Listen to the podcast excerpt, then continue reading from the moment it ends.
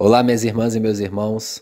Hoje eu vou trazer para vocês uma entrevista que eu dei na rádio falando sobre o tema suicídio, setembro amarelo. Apesar de não estarmos em setembro, mas eu acho que o tema é de extrema importância, principalmente agora na pandemia, que tem aumentado os números de casos de suicídio, de depressão, enfim, de outras doenças psíquicas. Eu espero que vocês gostem. Compartilha com algum amigo que esteja precisando de ouvir sobre esses apontamentos aqui. Confira a entrevista e muito obrigado. Olá, ouvintes da Rádio Jornal AM. Eu sou William Gonçalves Pereira, sou psicólogo e hoje nós vamos falar um pouco sobre Setembro Amarelo, o mês que nós conversamos sobre a prevenção ao suicídio. Aliás, a conversa sobre o tema deve se expandir em todos os meses alcançar todos os espaços, não somente os religiosos, como muitas das vezes acontece, mas também as escolas, os momentos em família, não no sentido de amedrontar, mas sim esclarecer. Só assim as pessoas com adoecimento psíquico conseguirão se conscientizar que precisam buscar ajuda. E você sabe como que surgiu o Setembro Amarelo a questão de falarmos sobre suicídio, por que esse mês, por que essa representação do amarelo eu acho importante contextualizarmos para que possamos entender de fato como começou o movimento. Esse movimento Setembro Amarelo surge de uma família americana que tinha um filho, um jovem de 17 anos, de nome Mike M, que em 1994 o jovem de 17 anos cometeu suicídio. M era conhecido em sua comunidade pelo apelido de Mike das Mustangs. Mike foi um adolescente alegre, tinha habilidades mecânicas, o que lhe permitiu ajudar os outros amigos. Seu legado começou quando Mike resgatou um Ford Mustang de 1968 o garoto dedicou-se muito ao serviço, reconstruiu e pintou o carro da cor amarela. Mas ele sofria de um mal escondido e não encontrou palavras para pedir ajuda. Acabou por tirar a própria vida em um ato desesperado. Seu pedido de ajuda, infelizmente, veio tarde demais, como acontece com muitas pessoas. Impactados, a família e os amigos uniram-se para espalhar palavras de ajuda pela comunidade. Escreveram pequenos bilhetinhos com uma simples mensagem. Este cartão carrega a mensagem que existe pessoas que se importam e podem ajudar. Se você está precisando e não sabe como pedir ajuda, entregue este cartão para um terapeuta, um médico, um professor, um amigo, um parente e diga: Eu preciso de ajuda. Os bilhetes foram enviados e em apenas três semanas tiveram notícias de que alguém havia pedido ajuda por causa do cartão. Desde então, a fita amarela, a cor amarela, é reconhecida por criar consciência sobre a prevenção ao suicídio. O carro de Mike era amarelo, então essa representação amarela vem daí. Por que setembro? Setembro é o dia do mês do ano que nós falamos sobre a conscientização do suicídio, que é o dia 10 de setembro, é a conscientização mundial sobre o suicídio. Aqui no Brasil, o Setembro Amarelo foi criado em específico no ano de 2015 mas ele teve uma maior, digamos, é, aceitação nacional. Ele começou a ir para a mídia, a ir para as redes sociais, mais pelos anos de 2016, no qual muitas pessoas que têm um engajamento social grande, muitos famosos acabaram aderindo à campanha, se conscientizando na importância de falar sobre o tema e ajudaram, né, compartilhando nas suas redes sociais e falavam mais sobre o tema. E principalmente as faculdades de medicina também, de psicologia, acabou dando ênfase a esse tema, criando semanas, e esse tema começou a ser falado na sociedade de forma mais amplificada. Mas ainda há muitos tabus para serem quebrados sobre o tema. E a forma de se criar, de se, aliás, de derrubar essas barreiras, de derrubar esses tabus, é justamente a forma que nós estamos falando aqui agora, conversando sobre o tema e tentando entender sobre esse tema. Aqui no Brasil, essa campanha foi criada é, pelo Centro de Valorização da Vida, o CVC, apoiados aí pelo Conselho Federal de Medicina, o CFM e também a Associação Brasileira de Psiquiatria, ABP. Essa é uma campanha realmente de extrema importância, uma vez que o suicídio é um problema grave de saúde pública que muitas das vezes pode ser evitado. A partir dessas campanhas que surgem nas redes sociais, nas diversas redes sociais e até mesmo na televisão, muitas pessoas é, acabaram pelo, pelo Instagram, pelo Facebook, é, colocando mensagens assim é, que deixaram as suas caixas de mensagem aberta para aquelas pessoas que estão precisando de ajuda, se estão com algum sofrimento, com alguma, alguma questão incomodando, que poderiam chamá-las para conversar. Esse ato é um ato muito bonito, muito bacana. Mas eu, como psicólogo, eu gostaria de chamar a atenção para é, que, em muitos casos, as pessoas podem não dar conta do sofrimento daquela pessoa. Então, neste momento em que a pessoa está com sofrimento, ela precisa realmente de um espaço de escuta, sem julgamento, acolhedor, um espaço que seja de entendimento daquela dor. E muitas das vezes um amigo, um familiar pode dar esse primeiro apoio, mas é importante que as pessoas se conscientizem, as pessoas que estão abrindo as suas caixas de mensagens, os seus e-mails para as pessoas trazerem alguma questão, de orientar essas pessoas a buscarem uma ajuda profissional. Porque muitas das vezes essa escuta que você vai dar pode ajudar a pessoa no primeiro momento, mas pode ser uma escuta que não seja continuada, que ela não traga é, sempre essa dor, não elabore essa dor de forma é, mais amplificada e isso pode ser um problema. Então eu não estou falando que é errado aqui, mas se você fez isso, tenha conscientização de que você irá acolher essa pessoa mas que no segundo momento você deve indicar ela a buscar ajuda. E se você estiver ouvindo esse áudio aqui, tiver com sintomas de, de sofrimento, de se você acha que você está num processo depressivo, se você tem esses pensamentos de querer é, acabar com a vida de alguma maneira, você buscando ajuda, você vai ter sem dúvida uma é, é, importante a gente tirar esse tabu, né? De que buscar ajuda, é, a sociedade taxa como louco, se eu estou buscando ajuda é, a um psiquiatra, a um psicólogo, é importante que a gente tire isso, tire esse medo das pessoas de buscar uma ajuda, um acompanhamento psicológico. Eu também me sinto aqui no dever de falar sobre a questão religiosa, porque nós vivemos numa sociedade que a grande maioria da, da população é, frequenta ou se denomina de alguma religião, independente de qual religião que seja, e buscam ajuda nessas religiões. E também para essas pessoas com sofrimento psíquico, com processo de, de, de depressivo, e que muitas das vezes os pais ou alguém da família aconselha a ir buscar ajuda religiosa, nós aqui não estamos invalidando a ajuda religiosa. Mas eu sempre aconselho, quando um paciente traz essa demanda, ah, eu fui buscar ajuda é, na religião tal, é que ela tenha conscientização do tratamento tripé. O que, que é o tratamento tripé? Quando a pessoa está com esses pensamentos né, suicidas ou com um sofrimento psicológico, uma dor interna muito grande, não sabendo organizar os pensamentos, não sabendo o, como funcionar na vida direito, o tratamento tripé, que é o tratamento psicológico com o psicólogo, um tratamento com o psiquiatra que trata mais uma questão fisiológica, que em alguns casos pode ser necessário o uso de alguma medicação, e também o tratamento na religião. Então a psicologia não vai desvalidar a sua religião, mas ela vai tentar compreender o espaço que ela tem na sua vida, o que, que ela está trazendo de, de, de pontos positivos para você, e quando você aceita e encara esse tratamento tripé, a chance de você sair desse momento de dor é muito maior. Então conscientiza nisso. Se você tem alguma religião, a ciência, a medicina, a psicologia, enquanto ciência não vai desvalidar isso. Você pode buscar ajuda e também tratar questões religiosas lá dentro do seu espaço de escuta, mas se conscientiza do tratamento, do tratamento tripé.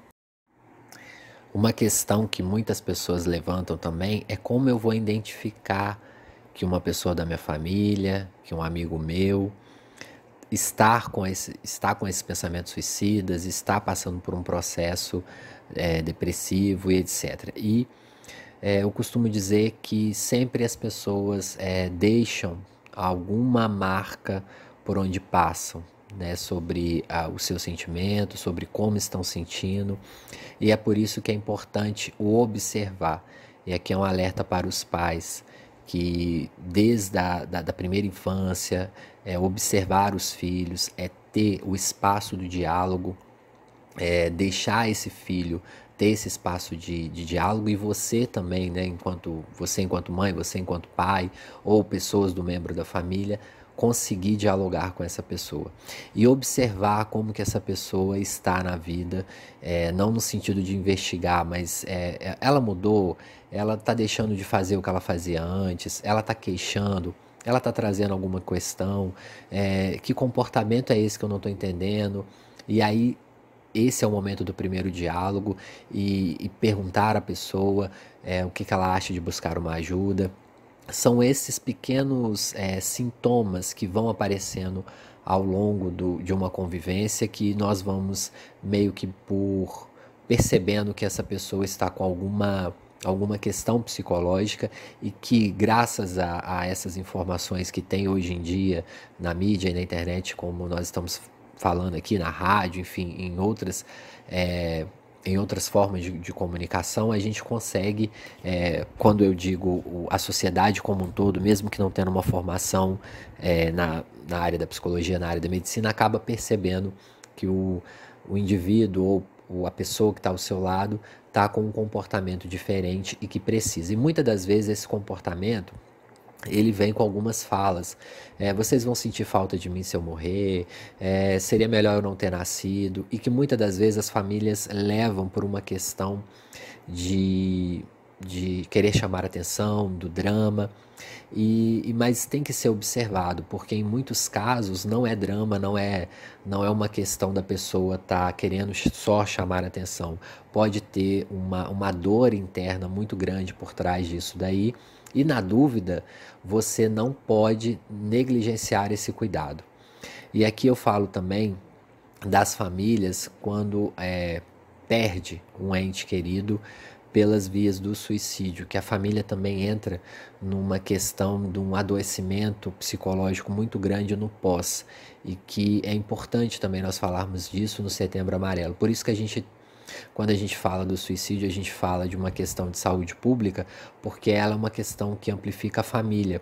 Muitas das vezes, quando um, um, um parente é, morre pelas vias do, do, do suicídio, quando ele chega ao ato mesmo do suicídio, ou quando não chega, quando tem essas demonstrações, às vezes é, se cortam ou tomam alguma medicação, vão parar num, num hospital, e depois retornam para casa, a família às vezes não sabe como lidar com a situação. E aí vem, às vezes, os pais ou as pessoas que estão próximas perguntam por que, que isso aconteceu, por que, que eu não tive forças para ajudar, por que, que eu, eu deixei para lá, é, se eu tivesse feito isso, talvez teria evitado. E ficam esses questionamentos quando o paciente às vezes já morreu, quando a pessoa, né, enfim, chega às vias de fato, ou não, ou quando a pessoa tenta, mas às vezes continua com aquele processo de, de adoecimento. Então é muito importante também é, que a família, tanto a família é, enlutada com um parente que acaba de, de perder um parente pelo suicídio, busque ajuda também nesse momento, porque o luto ele varia muito de pessoa para pessoa e nós não podemos comparar a nossa dor com a de outra pessoa. A dor que você está sentindo ela é única porque ela é sua, ela está vivendo a sua subjetividade, o seu mundo interno, as suas questões, a sua volta familiar. Então, às vezes, por exemplo, uma vizinha pode chegar para você, um amigo do trabalho, e falar assim: Ah, mas o meu luto em um mês eu superei e você aí está nesse luto de 5, 6 meses. Então, o luto ele vai variar de acordo com a pessoa.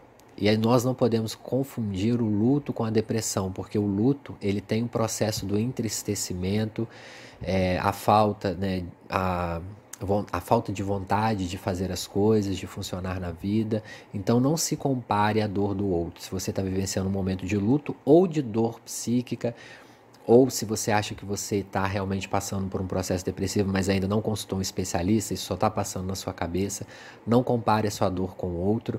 E aí é o perigo quando eu falo que às vezes da gente, né, na ânsia do, da população, às vezes de querer ajudar, de querer escutar o outro, é a gente minimizar a dor do outro e levar para uma questão mais positivista. Não, você vai sair disso rápido, pensa positivo, olha o lado que você tem, você tem isso, você tem aquilo. São palavras que às vezes no primeiro momento confortam, mas são palavras é, de âmbito muito popular e que às vezes dor do, a dor do outro está em um âmbito muito maior e que precisa ser muito mais trabalhado. Segundo os dados da OMS, da Organização Mundial de Saúde, jovens entre 15 e 29 anos que são as pessoas que mais morrem por suicídio. Esse dado vai variar aí de acordo com as estatísticas, mas geralmente está entre os 15 e 24, 15 e 26, 15 e 29. E nós, enquanto sociedade, podemos pensar o que, que está acontecendo na atual sociedade, as cobranças que está em cima do jovem. O jovem, nesse, nesse momento, dos 15 ao 29, geralmente é o momento que eles estão estudando para o vestibular, e aí vem a cobrança de poder passar em primeiro lugar, de poder passar rápido, de entrar numa faculdade boa. Vem a questão também de sair da casa dos pais ou se continuar na casa dos pais. Tem a questão que, que permeia o jovem de, de, sair de casa, de se divertir, aí vem a cobrança. Enfim, são questões que o jovem vai passar e que muitas das vezes, com as frustrações que vão vindo, ele não aguenta, ele não suporta e vai adoecendo psicologicamente. É claro que, enquanto indivíduo humano, nós temos que compreender que nós vamos ter momentos de dor, momentos de indecisões, momentos que nós vamos fracassar. E parece que na atual sociedade o fracasso e a dor não é bem vista nesse mundo que é que nós temos que ter uma rede social bombando, que nós temos que ter é, temos que ter uma beleza padrão, nós temos que ter que dar conta dos estudos, que dar conta dos amigos, que dar conta da família. E quando o jovem se sente perdido nesse meio, ele acaba adoecendo psicologicamente. Por isso é importante o olhar da família aí. Às vezes ele está tentando vestibular, não passa, e aí ele vai ter que tentar novamente, aí vem a frustração, como eu disse. Às vezes ele pretendia tirar a carteira com 18, mas ele só vai conseguir com 20 anos. É aquela questão da individualidade, que às vezes a pessoa é, não, não é o momento dela, às vezes ela não está preparada é, internamente e as vem a cobrança, não, mas os pais falam, né? Mas você teria que ter passado é, nesse momento no vestibular, você teria que ter feito isso. E às vezes o jovem também, com, com mais de 25, saindo da faculdade, às vezes com 24, 23 anos, indo para o mercado de trabalho tendo uma dificuldade com o mercado de trabalho muitas das vezes tendo que retornar à casa dos pais ou tendo que dividir o apartamento, às vezes algo, algo que para ele nesse momento é muito doloroso, e aí vem as questões de ansiedade, a questão de que ele não está mais funcionando, de que a sociedade não vai aceitar ele daquela maneira. E aí entra a questão também do corpo, entra a questão que, que a sociedade pressiona é, os padrões estabelecidos. Então, por isso que é muito importante o diálogo em família, esse momento de observar como que esse jovem está se colocando. E também tem a questão de, ah, se a pessoa não passou no curso tal, vai fazer um curso inferior, se cria, né, na, na mentalidade é, mentalidade da, da, da, sociedade, né? Que um curso é mais importante que o outro. E se a pessoa, às vezes, por exemplo, é, passa num curso de medicina, que é um curso bom, aí a família fica feliz, né? Que tá, tá num ótimo curso, mas depois ela forma, ela quer ir atender numa cidadezinha pequena, atender como médico de família, aí a família vai e critica. Então são questões que às vezes a pessoa não consegue elaborar de maneira completa e aí vem esse adoecimento psíquico essa, essa desmotivação do viver, essa falta de, de, de ter esperanças no futuro, porque às vezes a frustração vem em cheio e é nesse momento também que se você jovem estiver ouvindo isso, ou se você tiver um filho que estiver passando por esse momento, né, não está conseguindo passar e está demonstrando um comportamento diferenciado do que ele tinha, é o momento de você sentar e conversar. E aí entra também na questão do jovem as questões sexuais, a, a questão de âmbito de relacionamento, é, também relacionamento amoroso, que eu digo também relacionamento familiar, vem as questões hormonais que ele está passando. Então, essa taxa de morte por suicídio nos jovens aumenta e preocupa. Então é importante nós falarmos e é também uma felicidade eu, enquanto psicólogo, ver que muitos jovens estão se preocupando com esse tema também. É, eu também sou jovem, mas assim, jovens com menor idade do que eu, eu vejo jovens com 20, com 19, com 21 anos, com uma conscientização muito ampla sobre o tema, sobre as questões psicológicas. Eu acho que isso é muito válido para nós, enquanto profissionais da saúde, nós observarmos e nós validarmos isso enquanto sociedade. Outra questão que eu gostaria de trazer é que uma estatística que eu, eu via desde a época da minha formação enquanto psicólogo e que me chama sempre atenção é, na, na população idosa, que idosos acima de 70 anos têm aumentado o número de suicídio em idosos acima de 70 anos, principalmente aqui no Brasil. E aí a gente, se a gente for olhar os dados, a gente no primeiro momento acredita que é um número menor do que os jovens, por exemplo. Obviamente que sim, porque a população idosa no Brasil é menor do que a população jovem. Nós ainda temos menos idosos. Mas nós não podemos também deixar de falar sobre o idoso aqui, sobre a importância muitas das vezes do idoso buscar ajuda, e aí também entra a família, entra os filhos, as pessoas que estão próximas, de estimular ele a buscar uma ajuda profissional, para poder conversar, para ele ter esse espaço de escuta. O que acontece na, na relação do idoso com a família? O idoso às vezes vai perdendo a funcionabilidade que ele tinha antes. Às vezes nessa faixa etária, acima dos 65, dos 70 anos, é, a, o indivíduo aposenta, ele deixa de trabalhar e às vezes vem algum acarretamento de doenças que podem ou não afetar o funcionamento dele, mas uma doença, por exemplo, que o deixa sem a possibilidade de, de se movimentar, ou outras doenças, doenças crônicas que, que impedem ele de, de fazer o que fazia antes, de se alimentar como se alimentava antes, aí tem que aumentar o número de, de medicação no dia a dia, isso mexe com o emocional dele. Mas não é só por isso, enquanto profissional, que a gente percebe que o, o, o idoso adoece psicologicamente. Muitas das vezes esse adoecimento está muito ligado à perca de função, não só na família, mas em sociedade. Os, os laços sociais dele afrouxados, diminuem. E muitas das vezes a família também diminui esse laço com o idoso.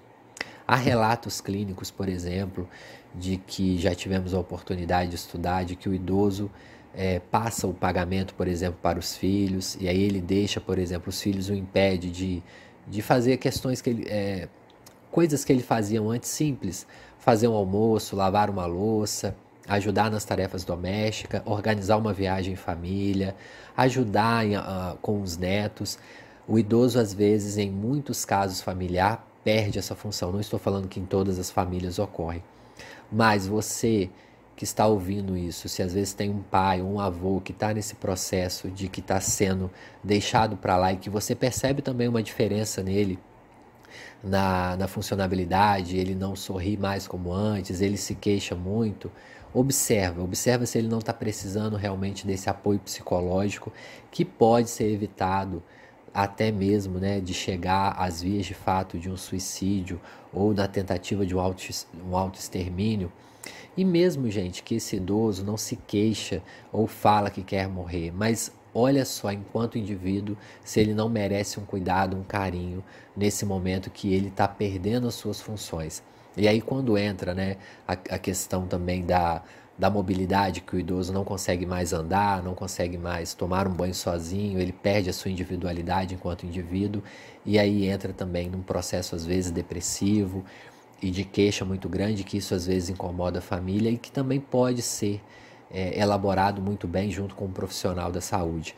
E aí a gente vê, por exemplo, hoje o, o SUS tem um, um, vários programas sociais que ajudam o idoso também nesse momento e que às vezes o idoso não vai, porque às vezes um membro da família não quer levar, ou, ou o próprio idoso tem às vezes uma falta de motivação de ir, de buscar ajuda, de estar num grupo, por exemplo, fazendo atividades físicas, é, ou um grupo junto com fazendo algo relacionado a artes, enfim, funcionando na sociedade. Então nós, enquanto filhos, enquanto netos, enquanto enquanto sociedade, né, nós devemos ter esse olhar carinhoso, porque é, eu, enquanto profissional também da, da, da, psicologia, muitas palestras que eu assisto, tanto presencial quanto online, através né, da rede social, e, inclusive da, da, de Setembro Amarelo, eu fico meio espantado com uma questão do idoso, às vezes é deixado de lado, não por todos os profissionais, mas em muitos casos se fala do jovem que tenta o suicídio, se fala do adulto, do, num processo depressivo, enfim, dos pacientes com transtornos psiquiátricos e, e, e negligencia essa parte do idoso. Então vamos ficar atento. E uma questão também que temos que deixar claro é que o suicídio ele, ele é caracterizado como um fenômeno complexo, ele é multicasual, ou seja, de muitas causas, proveniente é, da interação entre fatores e aí de ordem filosófica, antropológica, psicológica, biológica e social. Então ele realmente é complexo em si. E é por isso que muitas das vezes nós não vamos dar conta sozinhos, nós temos que buscar ajuda. E quando a gente vai ver os dados, por exemplo, da Organização Mundial da Saúde, eles vão trazer que a maioria das pessoas que morrem pelo suicídio né, estão associados aos transtornos mentais, principalmente a depressão e o abuso de substâncias psicoativas. Mas, na realidade, a gente vê e a gente compreende na clínica que não, que não é só isso que não é só uma pessoa num processo depressivo agudo já, ou não é só aquela pessoa que faz o uso de substâncias psicoativas como álcool e outras drogas, que vai ter a tentativa de suicídio chegar às vias de fato. Então, a minha mensagem final é que nós tenhamos cuidado, carinho, um olhar mais atento enquanto sociedade para as pessoas que buscam ajuda. Vamos parar de achar que que ah, fulano tá assim porque é louco no jargão popular, loucura. Não, vamos repensar, vamos aumentar o nosso olhar e o Setembro Amarelo tá aí para nos chamar a atenção enquanto sociedade. Como eu disse também no início, vamos levar a, o discurso, o diálogo do Setembro Amarelo para todos os meses, para todos os espaços, para os nossos momentos em família, quebrar o tabu de falar sobre a morte. Eu sei que falar sobre a morte às vezes incomoda, mexe em questões que a gente não quer falar no momento, mas vez por outra temos que tocar nesse assunto, temos que ter um olhar mais amplificado. Muito obrigado pela oportunidade e até a próxima.